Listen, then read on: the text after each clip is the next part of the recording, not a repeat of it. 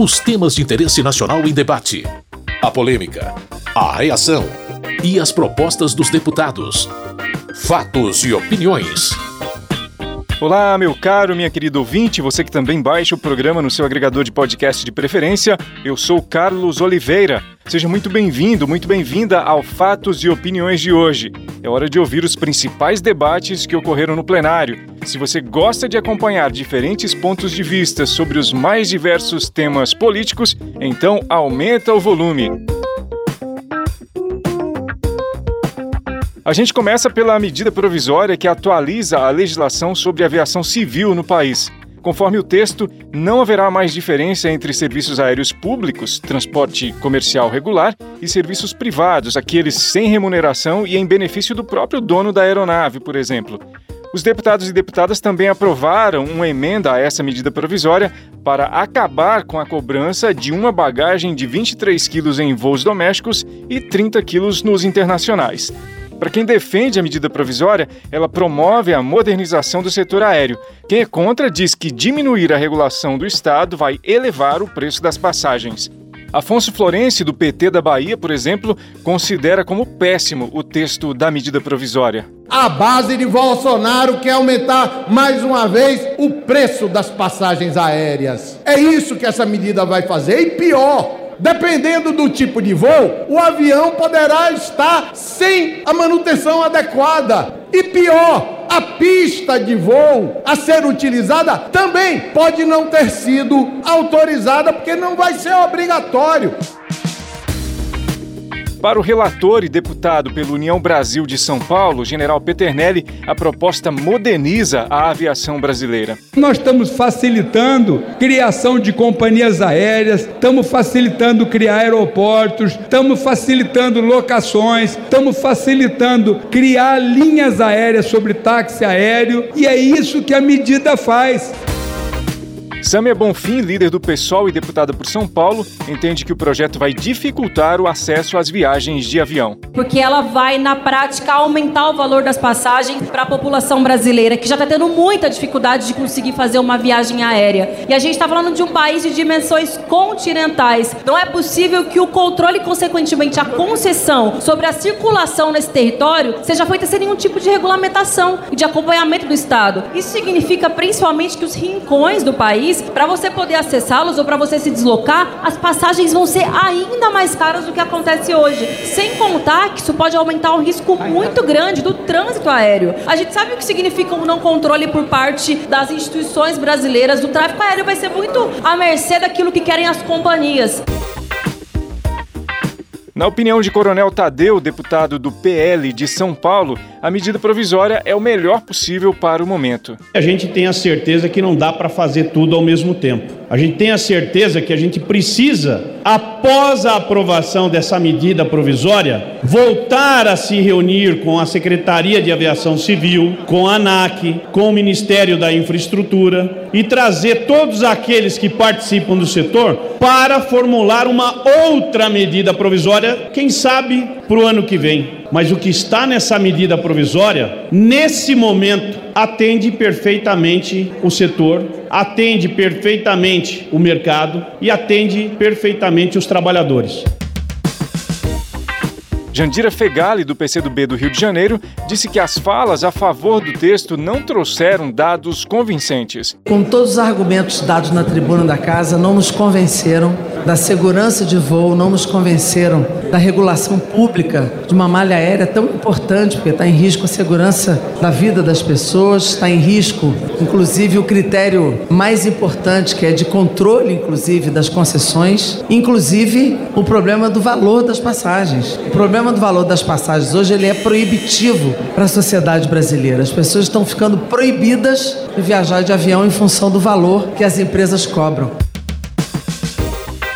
O deputado pelo Ceará e líder do PDT, André Figueiredo, não acredita que a medida provisória vá gerar aumento do preço das passagens. Não é verdade que essa medida provisória está determinando liberdade tarifária indiscriminada Já existe a liberdade tarifária para voos regulares, que é o mais importante, que nós pudéssemos regular os voos regulares, as tarifas. Mas não, o que ele está determinando é a liberdade tarifária para voos, inclusive de táxi aéreo, que eu nunca soube que existia um critério que não fosse da liberdade tarifária.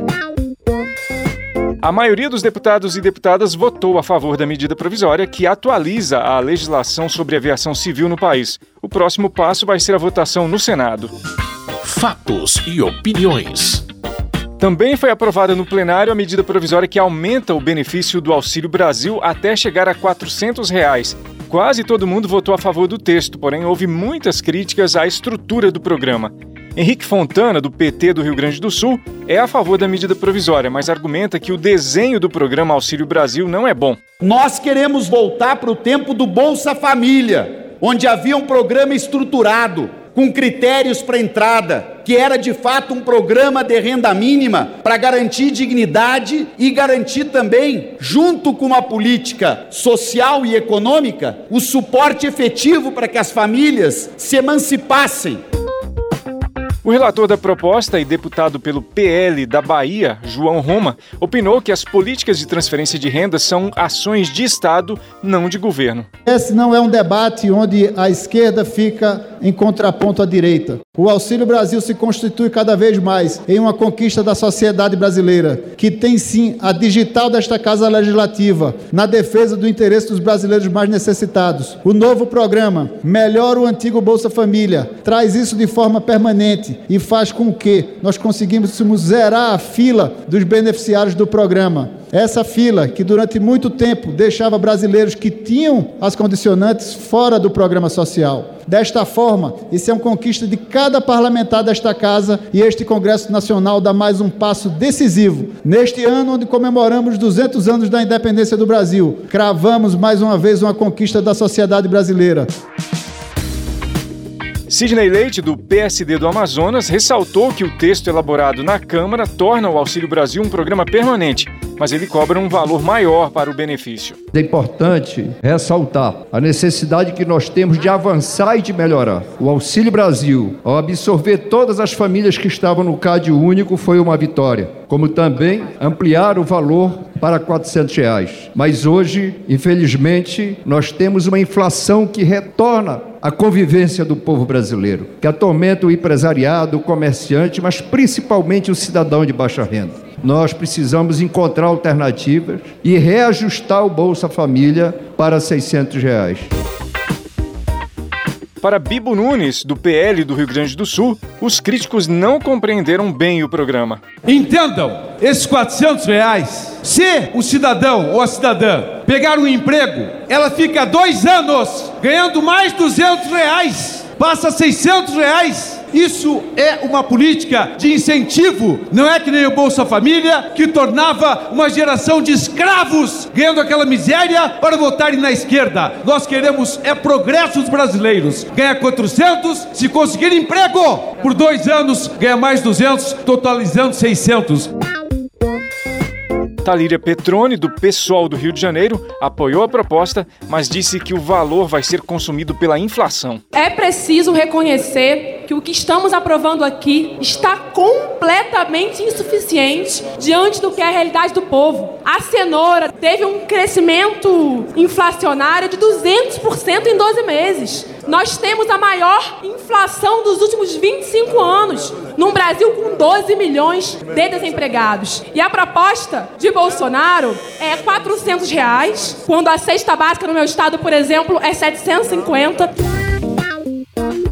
Ao discursar também sobre essa medida provisória, o deputado Daniel Coelho, do Cidadania de Pernambuco, disse que o debate em torno do tema foi muito desajustado. Não interessa se é Auxílio Brasil, se é Bolsa Família, não interessa o nome, não interessa quem é o presidente do momento. A transferência direta de renda é a melhor maneira de combater a pobreza, de combater a miséria, de combater a fome. A utilização ou colocar isso no debate eleitoral é uma coisa natural. Qualquer um que esteja no governo e que vá fazer o pagamento de um auxílio vai usar na política. Mas nós que temos compromisso com o Brasil, precisamos ter a mesma posição.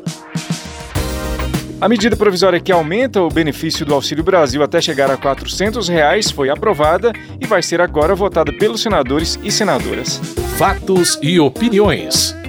Um outro assunto que mobilizou discursos no plenário foi o perdão dado pelo presidente Jair Bolsonaro ao deputado Daniel Silveira. Ele foi condenado pelo Supremo Tribunal Federal por atentar contra a democracia. Muitos deputados e deputadas criticaram a ação do presidente e disseram que se trata de distração para não debater os problemas do país. Quem apoia a decisão do presidente Bolsonaro argumenta que ele restabeleceu o que prevê a Constituição, ou seja, que os parlamentares não podem ser punidos por causa das opiniões que emitem. Alê Silva, do Republicanos de Minas Gerais, foi uma das que defenderam a decisão do presidente Bolsonaro referentemente ao deputado Daniel Silveira. Nós temos prerrogativas da nossa Constituição Federal que devem ser respeitadas, essas prerrogativas soberanas. E essa semana o nosso presidente Bolsonaro concedeu ao nosso Daniel a graça, sim, o perdão, o que está constitucionalmente previsto e que, segundo a própria Constituição, tal decisão transita em julgado de imediato, não cabendo a sua revisão. Para o líder do PSB e deputado pelo Maranhão, Bira do Pindaré, a justificativa de proteção à liberdade de expressão para a graça a Daniel Silveira não se sustenta. A palavra liberdade nunca tinha sido tão deturpada, distorcida no Brasil como está sendo agora. É impressionante. Em nome da liberdade, o presidente Bolsonaro concedeu um indulto, que na verdade não é um indulto, é um insulto que ele faz ao povo brasileiro. Porque é inacreditável, inaceitável que num momento como esse, que o povo brasileiro sofre com a miséria, com a fome, com o desemprego, na fila do osso e da carcaça, é impressionante que um presidente, ao invés de usar todo o seu poder, suas prerrogativas para defender o povo, ele resolve usar sua caneta para defender os seus aliados condenados na justiça. Eduardo Bolsonaro, do PL de São Paulo, comenta o pedido da ministra do Supremo Tribunal Federal, Rosa Weber, para que o presidente Bolsonaro explique o perdão dado a Daniel Silveira. O que, vai acontecer se o presidente Bolsonaro não responder o STF? Será que o STF vai ousar em descumprir um indulto presidencial, coisa que nunca aconteceu nesse país? E outra coisa também, eu acredito que hoje o sentimento que se tem dentro dessa casa é que Daniel Silveira, caso fosse posto novamente em votação um processo sobre a suspensão do seu mandato, cassação, seja lá o que for, eu não sei se teria voto suficiente não. Porque já falei isso daqui. Alguns deputados falavam na Rádio Corredor, nível boato, que a ideia era só dar um susto, que seriam alguns poucos dias. Eu votei contra a prisão do Daniel Silveira, mas estou querendo dizer é que o STF já extrapolou em muito essa sanha persecutória. O deputado do PT de Minas Gerais, Rogério Correia, falou que a graça dada ao deputado Daniel Silveira é cortina de fumaça para não falar dos problemas do país. Enquanto nós temos inflação tão alta, enquanto a gente tem um nível de desemprego tão alto, um pibinho tão pequenininho, o presidente está aí para oferecer perdão àqueles seus condenados e tentar desviar o assunto do Brasil atacando a democracia e dizendo que a eleição poderá não ocorrer. Esse é o presidente Bolsonaro. Luiz Lima, do PL do Rio de Janeiro, interpreta que está correta a decisão do presidente Jair Bolsonaro e é preciso haver mudanças quanto ao mandato dos ministros do Supremo. O presidente Bolsonaro agiu conforme a Constituição e foi dada a resposta à Câmara dos Deputados. Deputados, nós fomos eleitos pelo povo, nós não fomos escolhidos apenas por uma pessoa. Precisamos mudar o sistema de escolhas dos ministros. Eles não podem ter um mandato vitalício, eles têm que ter um mandato e têm que ter o referendo da própria população. Já Ivan Valente, do PSOL, vê o assunto como um desvio do que realmente importa. Vocês já repararam que o bolsonarismo só quer falar da cassação do Silveira ou então atacar o TSE, as eleições ou o Supremo Tribunal Federal. Eles nunca vêm aqui para falar da inflação, da alta dos preços, né? Eles não vêm aqui para falar do preço da gasolina, eles não vêm aqui para falar do desemprego em massa. Isso aí ninguém quer tocar, porque não é o terreno que eles querem andar. Então eu quero dar a seguinte resposta. A primeira é o seguinte: esta Câmara dos Deputados manteve a prisão de Daniel Silveira por mais de 370 votos. Esta Câmara dos Deputados. O Conselho de Ética da Câmara dos Deputados já condenou o Daniel Silveira duas vezes nos três processos do Conselho de Ética. programa já está quase terminando, mas antes deixa eu listar aqui para você mais algumas das propostas aprovadas na Câmara nessa semana que não tiveram tanto debate. Destaco o projeto que já vai à sanção presidencial, que é o que regula o funcionamento das associações de municípios. De acordo com o texto, elas vão poder representar os associados perante a Justiça e outros organismos em assuntos de interesse comum. Ainda teve o projeto de lei que autoriza e especifica a prática da telesaúde em todo o território nacional. As regras abrangem todas as profissões da área de saúde que são regulamentadas. Agora, a proposta vai ao Senado. Se você quiser ter acesso a mais detalhes de todos os projetos votados e assuntos debatidos na Câmara, basta acessar o site www.câmara.leg.br. Com sonoplastia de Tony Ribeiro, esse foi o Fatos e Opiniões de hoje. Muito obrigado pela sua audiência, você que nos acompanha aqui pela rádio ou que baixa o programa no seu agregador de podcast preferido. Na semana que vem tem mais. Até lá! Fatos e Opiniões. Os temas de interesse nacional em debate. A polêmica, a reação e as propostas dos deputados. Produção e apresentação: Carlos Oliveira.